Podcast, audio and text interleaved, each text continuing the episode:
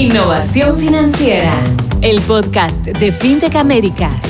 La innovación financiera es un mundo fascinante, cambiante y lleno de retos para la banca tradicional. Queremos que nos acompañes con los protagonistas que están liderando la transformación digital. Con el patrocinio de Galileo, Powering the World's Most Innovative FinTech. Bienvenidos a Innovación Financiera, el podcast de FinTech Américas, con Rey Ruga.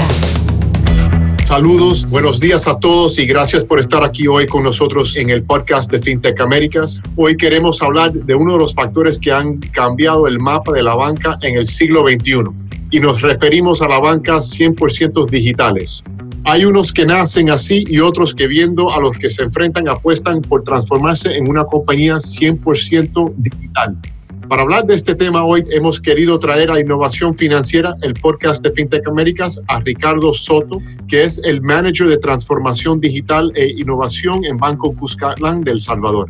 Ricardo al que ya conocemos entre otros motivos por ser reconocido entre los 25 banqueros más innovadores de América Latina y en el Caribe en los premios de FinTech Américas 2019, sabe como nadie lo que es, adaptarse a los nuevos tiempos en la banca y que la transformación digital de su institución ha sido uno de los pilares en los últimos años y ha contribuido a la mejora de ingresos y reducir los costos. Desde el 2016, Cuscatlán está inmerso en un proyecto de cambios del que Ricardo es una buena parte responsable y de que seguramente nos hablará hoy. Pero queremos aprovechar que está con nosotros para que nos cuente más sobre los retos a los que se enfrenta la banca, que ha aprendido desde hace largo proceso de adaptación y que nos comparte su experiencia al frente de un área como la transformación.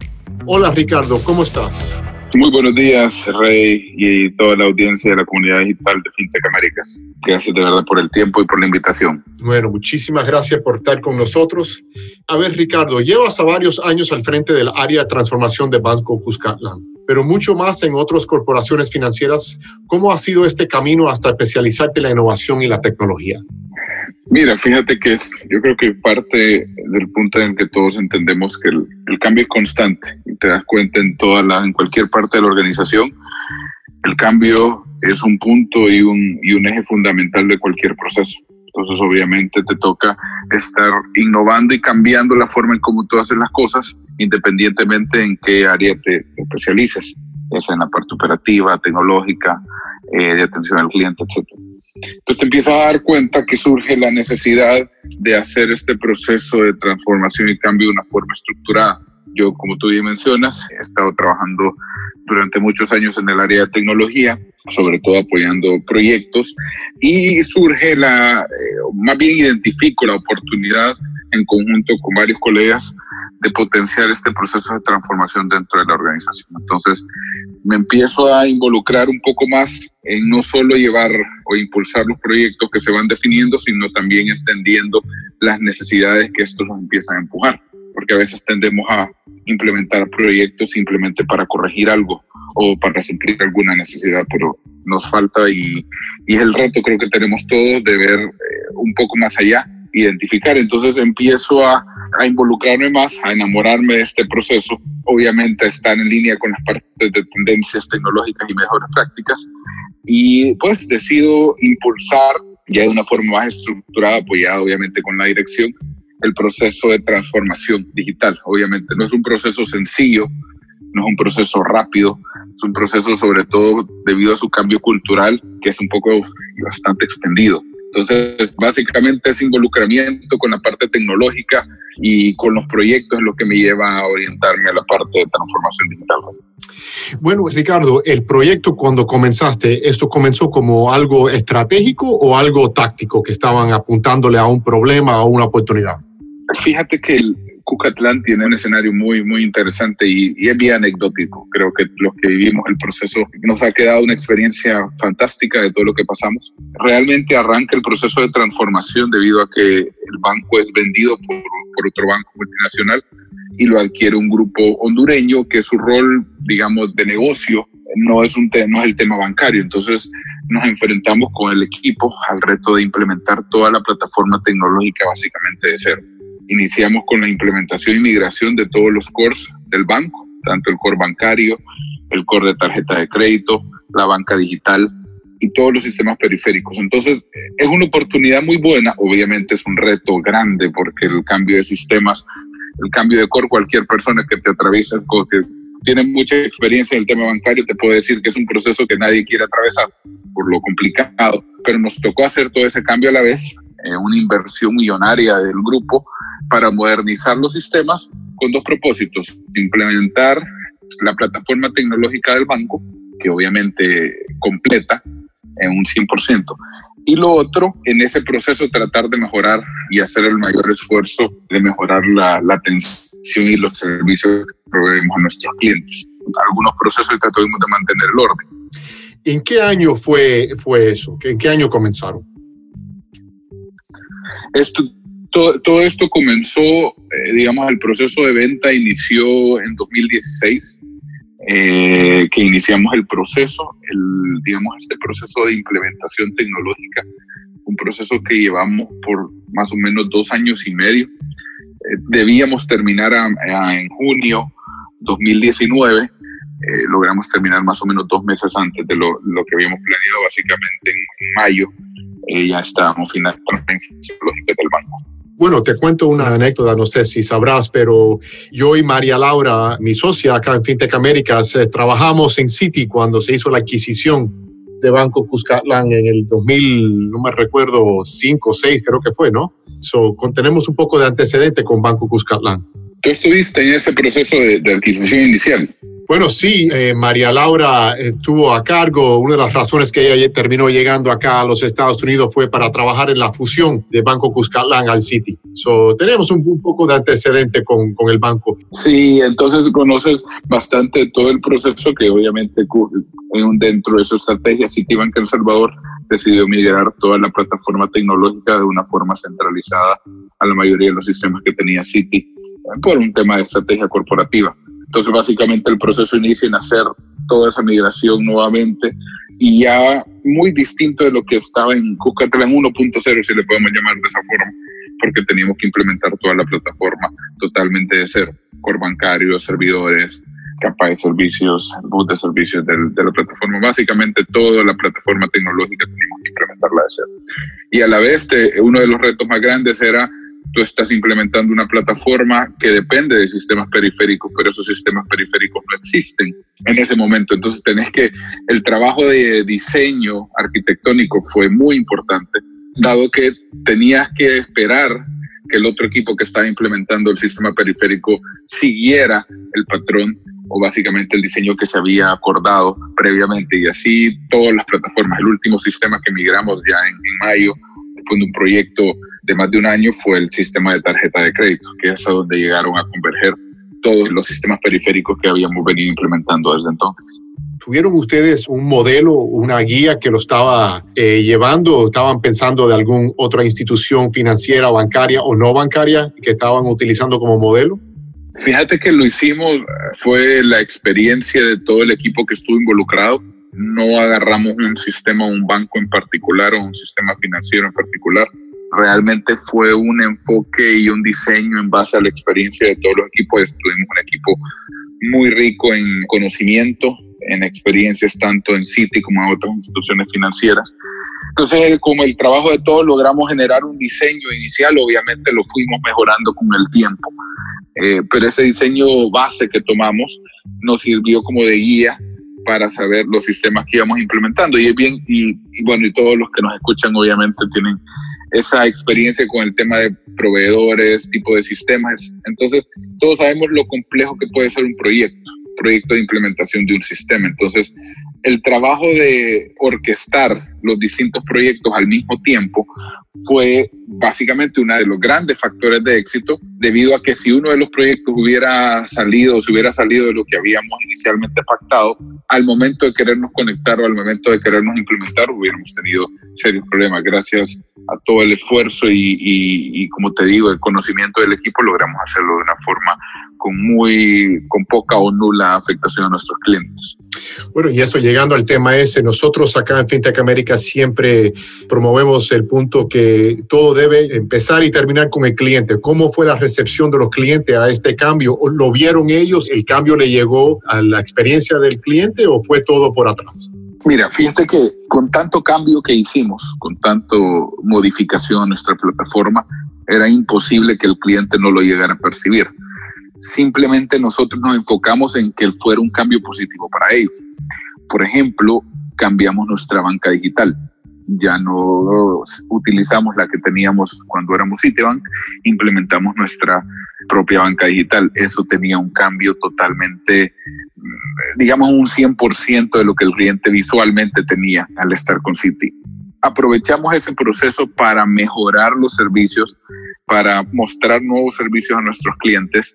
Estuvimos bastante cerca de ellos, sobre todo comunicarlos, eso creo que fue otro factor clave.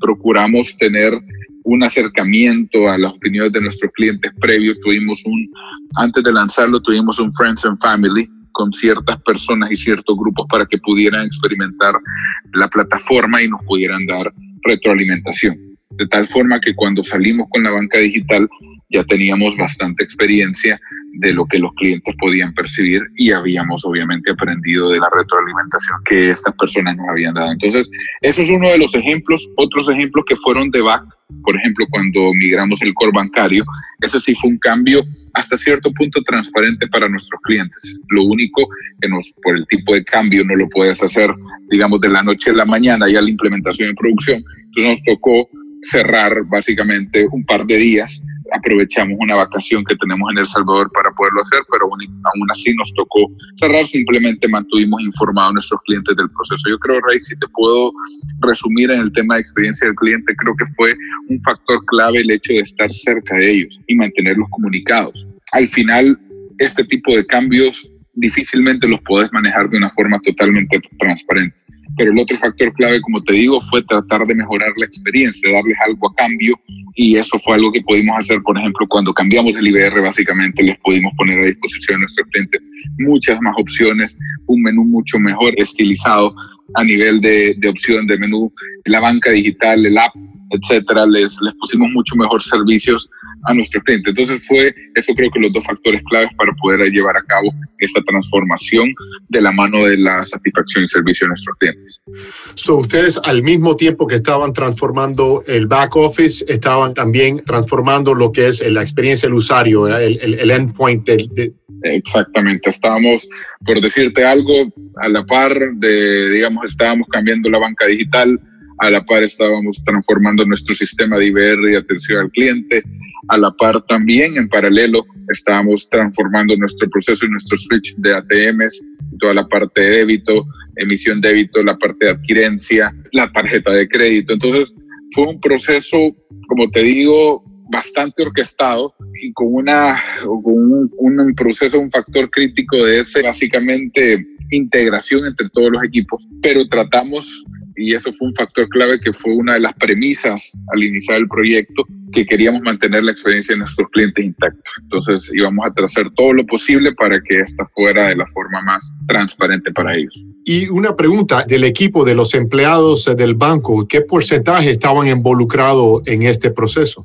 Híjole, fíjate que eso creo que es una, es una pregunta muy, muy interesante Obviamente tuvimos que reforzar fuertemente el equipo de tecnología para poder hacer frente a todos estos procesos, pero a la par tuvimos un acompañamiento muy grande de, los equipos de negocio, sobre todo en el tema de pruebas. Quizás en algún momento llegamos a un porcentaje de un 30%, 40%, no de forma, digamos, en paralelo, sino más bien al momento de hacer las pruebas, porque tenía, por ejemplo, sistemas masivos. Cuando implementamos el core bancario, tuvimos un gran acompañamiento en nuestro equipo de agencias, que es uno de los mayores usuarios de este sistema en la parte de back office. También el área de operaciones apoyó grandemente, pero así básicamente tocamos el 100% de áreas. Yo te digo áreas, las tocamos todas. No hubo ningún área que quedó exenta de este proceso. Obviamente no teníamos al 100% de las personas dedicadas al proyecto, pero contamos y a nivel del proyecto ese fue otro factor clave el acompañamiento, el involucramiento de las áreas de negocio tomaron como propio el proceso, se hicieron responsables de cada una de las tareas que les competían, el tema de pruebas, definición de requerimiento. Entonces, básicamente, aun y cuando no tuvimos el 100% de la gente, pero sí tuvimos el 100% de las áreas involucradas. Eso sí, el 100% de las áreas estuvieron en algún momento del proyecto involucradas en el proyecto. Están escuchando el podcast de FinTech Américas y estamos acá con Ricardo Soto de Banco Cuscatlán. Estaremos continuando en 15 segundos. Síguenos en fintechamericas.co para estar al corriente de las últimas tendencias en el sector bancario y financiero y conocer de primera mano los líderes que están transformando la industria. Estás escuchando este podcast gracias a Galileo, powering the world's most innovative fintech. Estamos con Ricardo Soto. Hemos estado hablando de estrategias del cambio y la innovación y la transformación que ha tomado Banco Cuscatlán. Bueno, obviamente hay una adquisición que eso ya en sí implica un cambio cultural. Arriba de eso hay esta transformación tecnológica ¿Qué hicieron, qué hizo el grupo manejando la institución para preparar la cultura para tanto cambio? Mira, fíjate que el grupo, el grupo es un grupo bastante enfocado en proyectos, entonces en eso nos, nos contribuyó muchísimo en el tema del manejo de la cultura, en el manejo y en la orquestación de la cultura. Básicamente fue un acompañamiento bastante cercano se encargó y también de empujarnos a nosotros a estar cerca de los, de los equipos de trabajo. Básicamente todo el management team estaba enfocado en apoyar el tema de diseminación en los mensajes de transformación. Sabemos que todo cambio de sistema puede ser traumático, no solo para los clientes, sino también para los empleados. Entonces, el grupo nos apoyó mucho en el tema de comunicación de estar cerca, sobre todo de apoyarnos en diseminar este mensaje. Procurábamos cuando íbamos a lanzar un sistema, por ejemplo, cuando estábamos trabajando en un sistema, involucrar y hacer meses de trabajo con un grupo de empleados que nos ayudaran a empujar ese mensaje a aquellos que no podíamos centralizar en un, en un solo momento. Entonces el grupo nos apoyó bastante en técnicas de comunicación y un acompañamiento muy de cerca en los procesos no solo de comunicación, sino también de selección e incluso de implementación de las plataformas. ¿Cuántos empleados cuenta hoy Banco Cuscatlán? Fíjate que el banco está conformado en el grupo del Salvador, no solo por el banco, sino también por la aseguradora, CISA, entre ambos porque la transformación y la migración los involucró a CISA también. Andarán más o menos 2.000 empleados, incluyendo básicamente todo el personal de apoyo y soporte que tenemos. Después de esta transformación, y esto es una pregunta creo que obviamente es amplia, pero los empleados están haciendo trabajo diferente manejando la plataforma o siguen el mismo proceso de trabajo que seguían antes de la transformación? Ese es otro factor crítico que consideramos hasta cierto punto y fue una de las, de, digamos, de los lineamientos estratégicos que se definieron en su momento la idea no era solo adquirir sistemas nuevos e implementarlos, sino procurar de cambiar la forma de trabajo en el camino.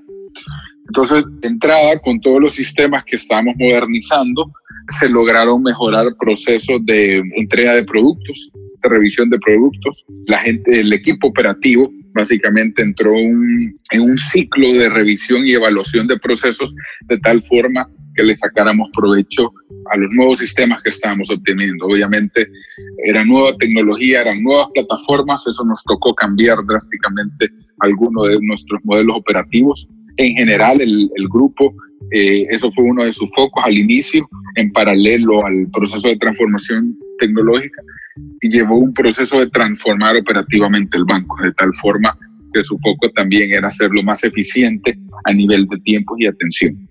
Entonces, sí hubo un cambio bastante fuerte, Rey, en el tema de manejo de procesos y trabajos.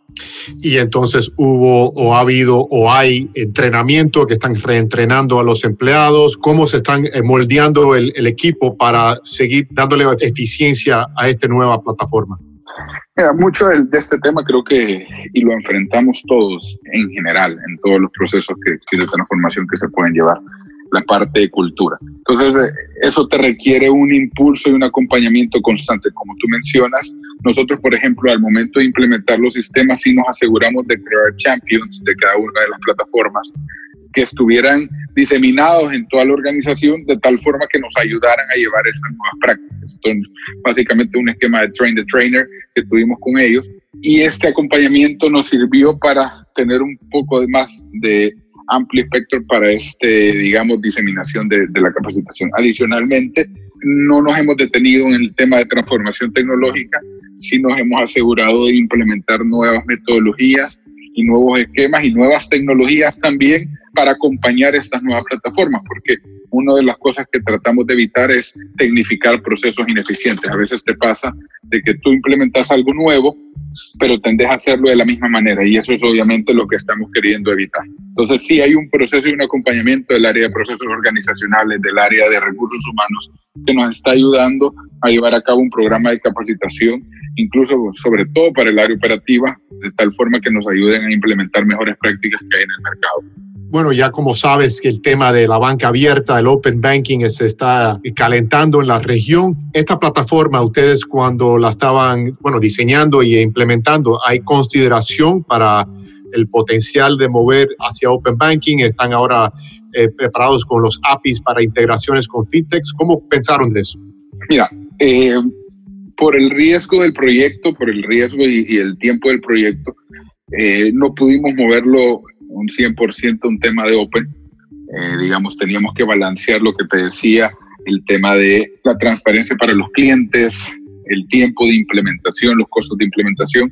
Y obviamente tratamos de mantener por lo menos los esquemas tecnológicos de la forma en la que teníamos para que pudiéramos mantener, eh, digamos, o reducir o mitigar el riesgo de los proyectos. Sin embargo, sí hemos iniciado ahora que ya finalizó, digamos, este, esta etapa 1, que era la implementación tecnológica, estamos en un proceso en conjunto con el área de tecnología para modernizar nuestra arquitectura de sistemas. Como tú bien dices, el tema de Open es justo lo que ahora te estás enfrentando y es el requerimiento de cualquier empresa que tú quieres conectar. Obviamente te, te ofrecen, yo me conecto a través de tu broker, a través de un web service, pero ya sabes que eso ya es desfasado ya es conectarte y, requiere tiempo. Entonces ya el banco está trabajando ya en su estrategia y ya está en ejecución la estrategia de migración a apps. Tenemos ya una estrategia definida en conjunto, como te digo, el área tecnológica, de tal forma que empezamos a migrar de una forma paulatina todos los servicios a API para poderlos ofrecer de sistema o de entorno de conexión a las nuevas empresas que se quieran incorporar como proveedores de servicio del banco.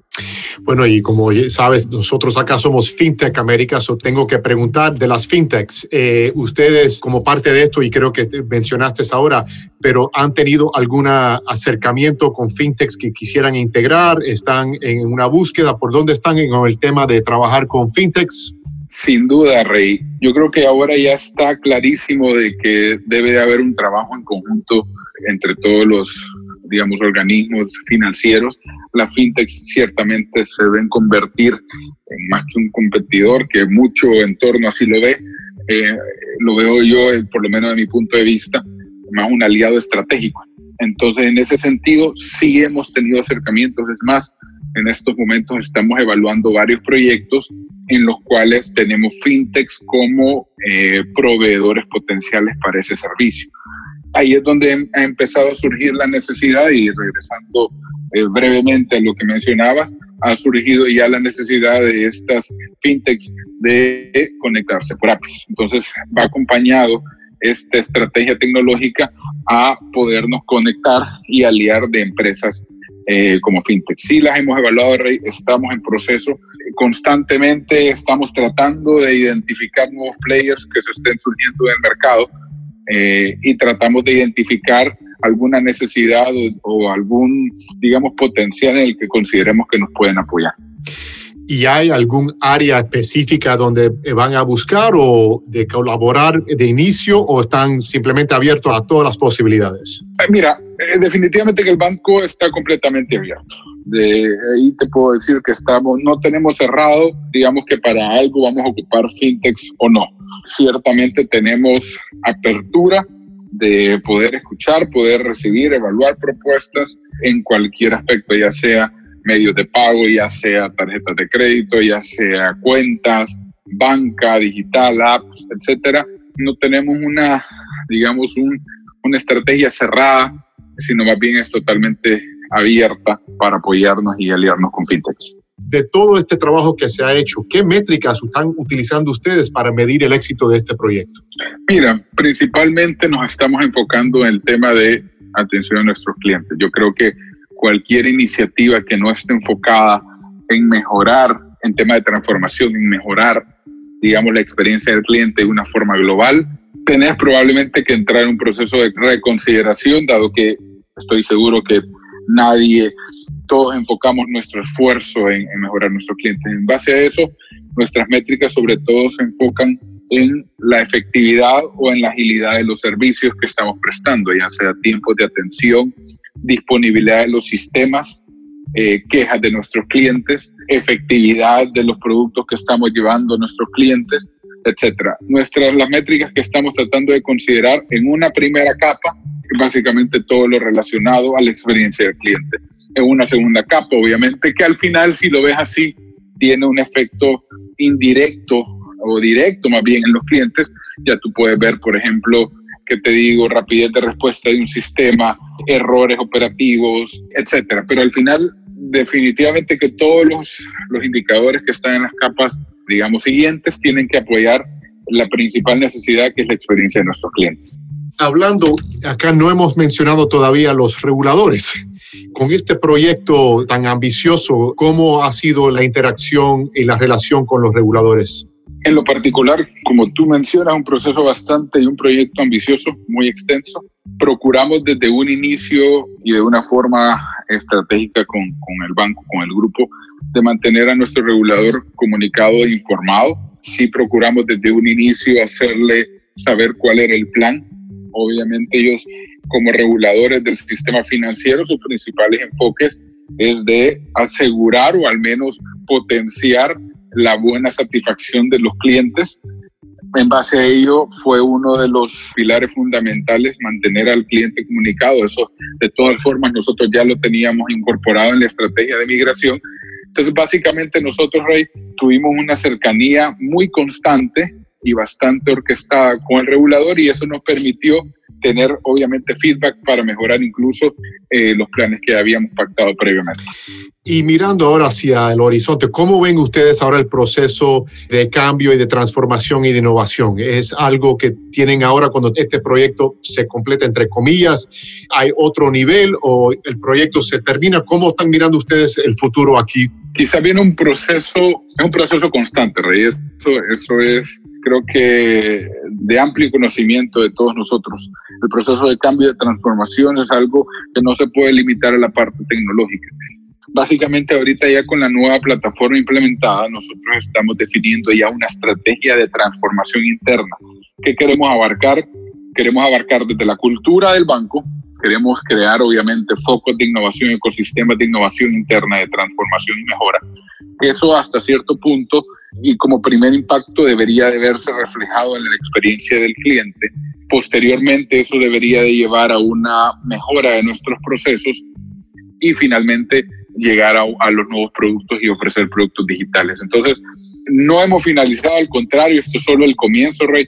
Lo que viene ahora es ya hacer uso de esa plataforma tecnológica nueva que tenemos implementada para poder acuñar básicamente este proceso de transformación integral del banco que nos va a llevar a este, al final a ser el banco digital del Salvador. Bueno, mira, Ricardo, queremos darte nuevamente las gracias por hacernos un hueco en tu agenda para hablarnos de transformación bancaria y compartir con la audiencia una experiencia tan real y instructiva como la del Banco Cuscatlán.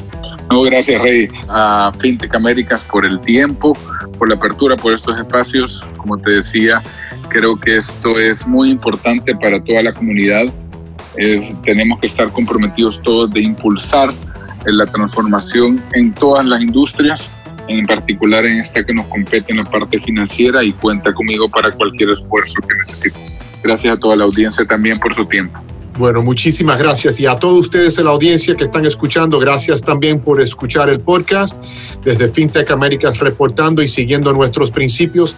La comunidad primero, el crecimiento a través del aprendizaje, inclusión a través de innovación y la eficiencia, información veraz y transparente y conexiones significativas para crecer en lo personal y lo profesional. Para más información pueden visitar www.fintechamericas.co y seguirnos en las redes sociales. Hasta pronto.